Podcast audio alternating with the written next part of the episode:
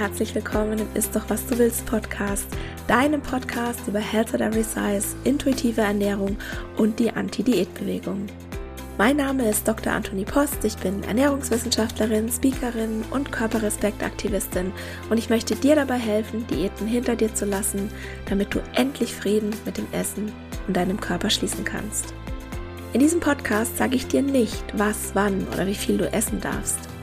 Stattdessen geht es darum, wie du Vertrauen, Respekt und Wertschätzung für den eigenen Körper erschaffst und dadurch eine innere Motivation, dich liebevoll um dich selbst zu kümmern und wirklich gesunde Verhaltensweisen zu wählen.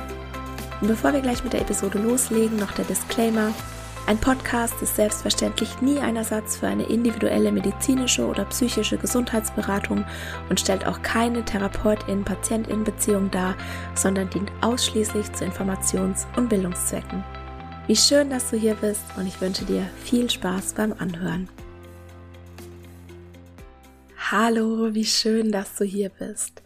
Heute geht es in Episode 59 um den Mythos der fetten Rubensfrauen und um die Frage, ob es jemals okay war, dick oder fett zu sein. Inspiriert zu dieser Episode hat mich Dina Amlund. Sie ist eine dänische Fettaktivistin und Kulturhistorikerin und sie forscht übrigens auch auf dem Thema. Also genauer gesagt liegt ihr Fokus auf der fettfeindlichen Struktur unserer Gesellschaft, auf dem Verständnis, wie sehr Fettfeindlichkeit internalisiert ist und wie sie sich auf Sprache, Wissenschaft und Kultur auswirkt. Und ich habe vor einer ganzen Weile mal einen Vortrag von ihr gesehen und der war einfach so interessant. Also den habe ich dir natürlich auch in den Shownotes verlinkt. Und dieser Vortrag hat nämlich auch noch mal ein paar Glaubenssätze von mir ja ganz schön durcheinander gerüttelt. Bin mir nicht ganz sicher, aber ich glaube, als ich mit dem Podcast angefangen habe oder vielleicht war es auch der Blog und im Podcast habe ich es nicht mehr erwähnt, aber vor nicht allzu langer Zeit war ich auch noch der Meinung, dass es früher okay war, auch in der westlichen Kultur dick zu sein, dass ein hohes Körpergewicht ein Zeichen von Wohlstand und Ansehen war. Und ich spoiler jetzt mal gleich zu Beginn. Den Zahn hat mir Dina Amlund mit ihrem Vortrag wirklich gezogen, Mann oh Mann. Und ja, um nochmal zu spoilern, um es gleich zu weg, vorwegzunehmen, in unserer westlichen Kultur war zu keiner Zeit ein hohes Körpergewicht das Ideal oder wurde als erstrebenswert angesehen.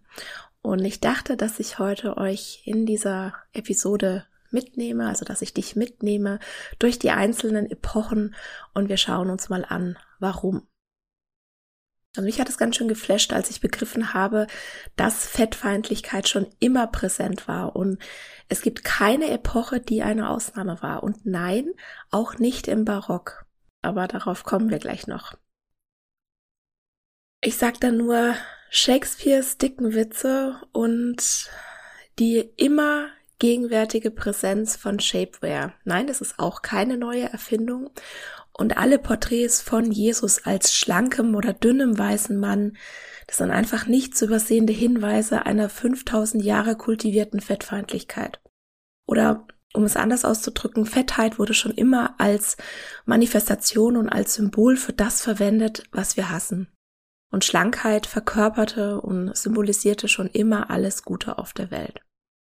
Und wie gesagt, ich habe vor kurzem, bis vor kurzem auch geglaubt, dass in den guten alten Zeiten Dicksein akzeptiert und sogar erstrebenswert war.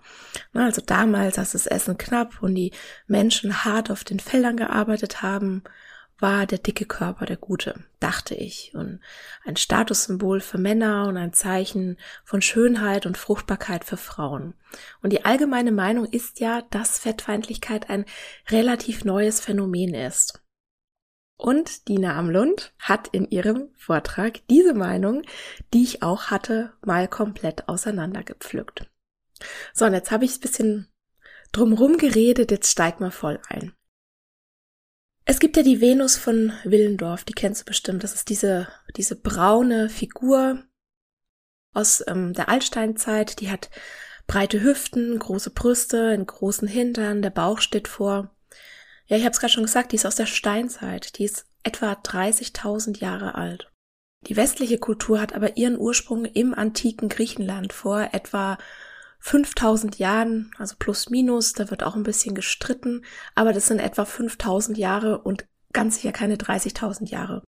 Und schon im alten Rom trugen die Menschen Shapewear, also formende, formende Wäsche, um möglichst schlank auszusehen. Und die älteste bekannte Shapewear wurde auf Kreta gefunden und datiert etwa auf 1600 bis 1100 vor Christus. Also den schlanken, äh, den alten Griechen, so rum. Den alten Griechen war besonders ihre schlanke Taille sehr wichtig und manchmal wird ja davon gesprochen, dass die alten klassischen Statuen eher kurvig sind. Also ich war schon im Louvre und ich kann dir versichern, dass beispielsweise die Venus von Milo nicht kurvig ist. Die hat einen Sixpack. Im frühen Mittelalter wurde der Körper dann allgemein als sündig angesehen und musste unter weiten Kleidern versteckt werden. Aber auch in der Epoche gab es wohl formende Unterkleider und es wurden drehte Knochen oder kleine Holzlatten in die Kleidungsstücke genäht, um den Oberkörper zu straffen und dünner zu machen. Und im späten Mittelalter wurden dann die Kleider enger und es wurden Bandagen und auch Knöpfe genutzt, um den Körper besser zu formen. Und etwa zu dieser Zeit kam dann auch die Anorexia mirabilis in Mode. Besonders Nonnen und andere Ordensfrauen, die haben gehungert, um Gott näher zu kommen, und sie wurden heilige Magersüchtige genannt und wegen ihrer ausgesprochenen Dünnheit und ihrer Fähigkeit, dem Körper Nahrung zu verweigern, verehrt. Ich muss sagen, wenn ich das jetzt hier so ausspreche, ich krieg da richtig Gänsehaut und, und habe so das Bedürfnis, den, den Kopf zu schütteln, weil damals galt, je dünner sie werden konnte, umso schöner war sie in den Augen des Herrn. Und der Begriff wird auch heute noch teilweise für ein Fasten aus spirituellen Gründen benutzt und im Vordergrund stand und steht vor allem die geistige Annäherung an Gott. So, und wenn wir dann weitergehen zur Renaissance und dem Barock, das war ja angeblich die klassische Epoche, in der Dicksein gefeiert wurde. Und Peter Paul Rubens war einer der einflussreichsten Maler des flämischen Barocks und sein Name ist der Ursprung des Begriffs Rubenesque, der mit den rundlichen, attraktiven, sinnlichen Körpern mit Rubens Porträts von Frauen assoziiert ist, also laut Definition. Das Problem ist jetzt aber, diese Frauen, die sind nicht dick geschweige denn Fett. Und weder im Barock, also die Epoche, die reicht ungefähr so von 1600 bis 1750, noch vorher in der Renaissance von etwa 1300 äh, bis 1600, waren die fett, die Menschen in den Porträts und in den Gemälden. Und wir wissen das so genau, weil die Renaissance eine neue Ära eingeleitet hat, wo Körper nackt sein durften und mit Neugierde und Faszination betrachtet werden durften. Und du kennst bestimmt den vitruvianischen Menschen, also diese Zeichnung von Leonardo da Vinci mit dem Mann in dem Kreis mit den idealisierten Proportionen. Sehr schlank, der Gute. Sehr, sehr schlank. Oder die Geburt der Venus von Sandro Botticelli. Das ist ein sehr berühmtes Gemälde aus dem Jahr 1486. Das ist diese Frau, die in der Muschel steht und diese ähm, äh, blond-rötlichen Haare hat, die sich so um ihren Körper schmiegen und die ist alles andere als dick. Das siehst du die Bauchmuskeln und für mich sieht es sogar aus, als würde man auch die Linia albers sehen. Das ist dieser Strich in der Mitte vom Oberbauch und den sieht man in der Regel nur, wenn Frauen einen geringen Körperfettanteil haben und den Oberbauch sehr stark trainieren. Und wir haben schon so oft gehört, dass die Botticelli-Frauen kurvig waren, aber schau dir mal das Bild an. Die Geburt der Venus. Die Frau darauf, die ist total schlank. Oder schau dir mal die Gemälde von Rubens an. Ich meine, ja, die Frauenkörper, die sind ein bisschen weicher als in der vorherigen und der nachfolgenden Epoche oder Epochen, aber die sind doch nicht dick wir, wir hören das ständig, aber schau dir mal die Gemälde an. Ich würde sagen, so das bekannteste Gemälde ist das Urteil von Paris aus dem Jahr 1638 und da reicht Paris einen Apfel an die begehrteste der drei begehrtesten Göttinnen, Aphrodite, Athena und Hera. Ich sehe da keinen ausgeprägten Bauch, geschweige denn eine Fett Fettschürze beispielsweise. Die haben eher die Figur von einer Kate Winslet oder einer Drew Barrymore. Fett sind die kein Stück. Und die Männer auf den Bildern, die sind schlank und die sind sehr muskulös. Und ja, es gibt Gemälde von fetten Menschen, auch von Rubens. Das ist aber noch kein Beweis dafür, dass Fett sein Ideal war.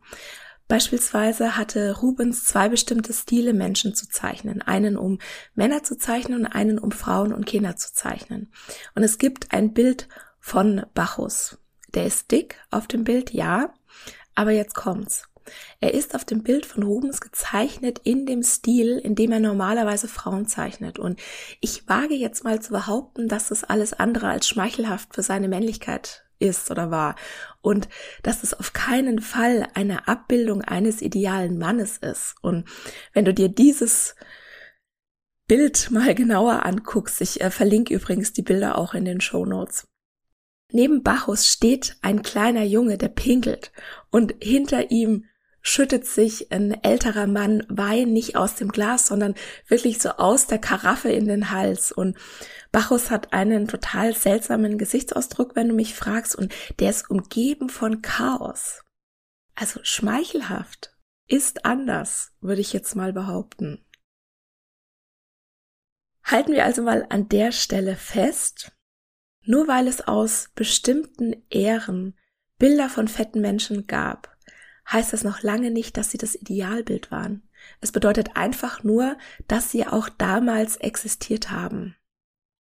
Und dass sie eben nicht das Idealbild waren. Dafür sprechen auch Karikaturen von dickfetten Menschen in Gemälden und Schriften aus der Renaissance und dem Barock, in denen sie leider, was ja heute auch oft noch der Fall ist, als Witzfiguren dargestellt werden.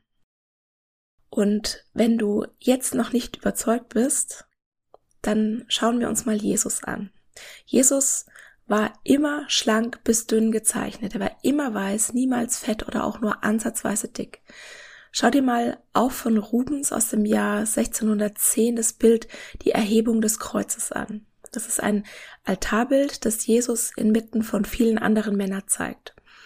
Und wenn dick oder fett zu sein wirklich bedeutet hätte, jemals einen hohen Status zu haben, dann hätten alle Maler Jesus als dick dargestellt. Der Mann, der wurde ja damals als die schönste aller Schöpfungen Gottes angesehen. Und natürlich war der schönste aller Menschen Jesus. Und schau dir mal das Bild an und die anderen Männer, die sind alle weiß, schlank, muskulös, groß. Und am weißesten, also der leuchtet richtig, aus der Bildmitte. Am weißesten und am dünnsten ist natürlich Jesus. Es gibt keinen dicken Jesus, höchstens eher ja in moderneren Bildern und die, die sind dann ein Statement oder die sind ähm, gemalt, um das Christentum lächerlich zu machen.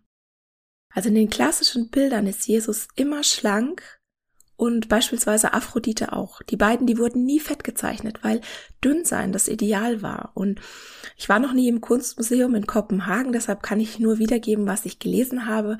Dort gibt es angeblich sehr viele Gemälde von Rubens und man kann wohl an einer Hand abzählen, wie viele dickfette Menschen er gemalt hat.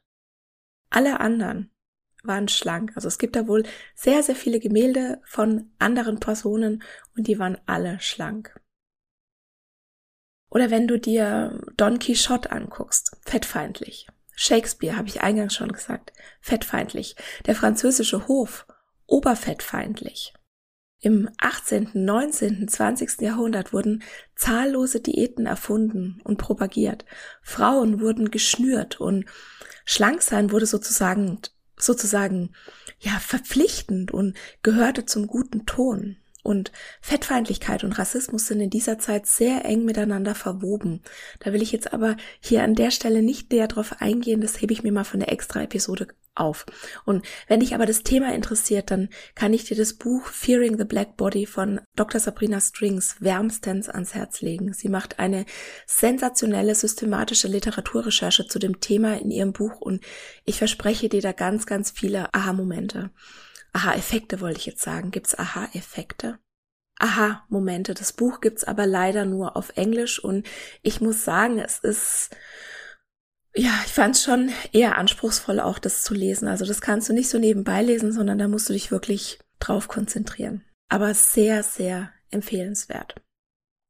So, wir sind jetzt durch die Dekaden gerauscht und ich möchte dich jetzt hier nicht, möchte jetzt hier nicht irgendwas beweisen oder dich so völlig überzeugen. Ich weiß, dass es immer so ein bisschen dauert, weil wir haben das ja so lange gehört, ne? Die, die kurvigen Botticelli-Frauen, die dicken Rubens-Frauen. Und das jetzt so im Kopf umzulernen, sich wirklich mal die Bilder anzusehen und auch mal zu gucken, was darauf dargestellt ist und ob das wirklich dick sein propagiert oder eben nicht.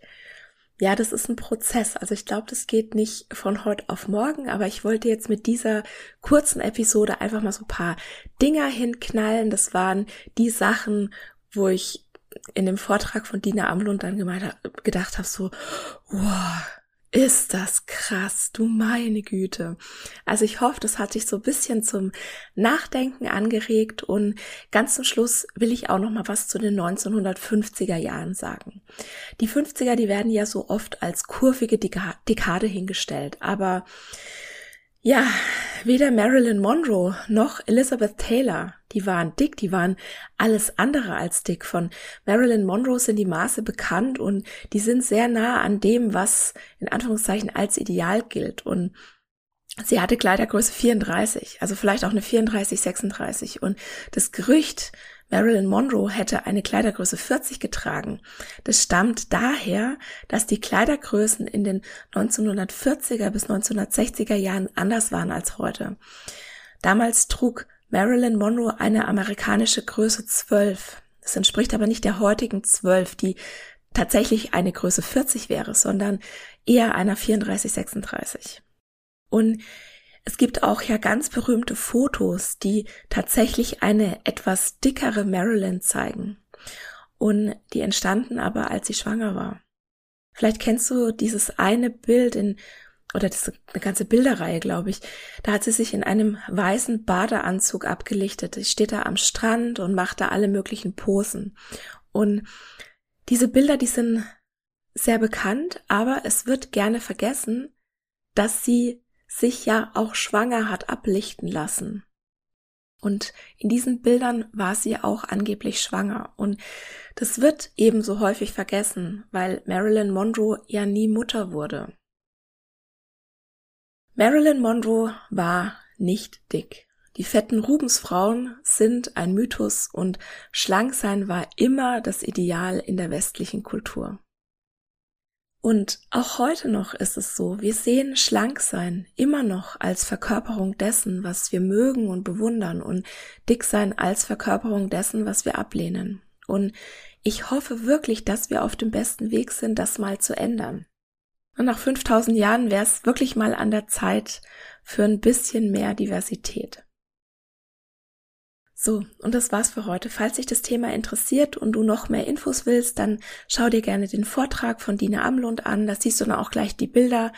Die müssten alle dabei sein, von denen ich jetzt auch heute hier in der Episode gesprochen habe.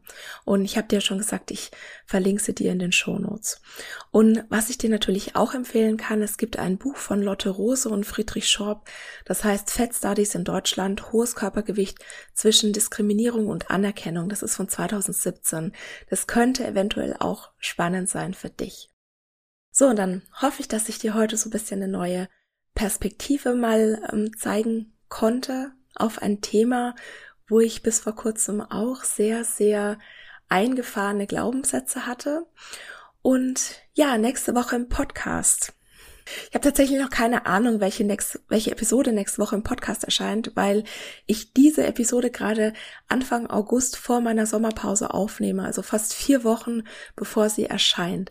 Aber was ich schon weiß, ist, dass nächste Woche wieder ein Interview dran ist. Ich kann aber leider noch nicht genau sagen, mit wem, weil ich mag immer keine Interviews ankündigen, wenn ich sie noch nicht geführt habe. Aber die Person ist eingeladen und ich freue mich schon sehr auf das Gespräch, weil es mal ein bisschen was anderes ist, denke ich. Also lassen wir uns überraschen. Dann vielen, vielen Dank, dass du heute zugehört hast und ich freue mich, wenn du nächste Woche auch wieder dabei bist.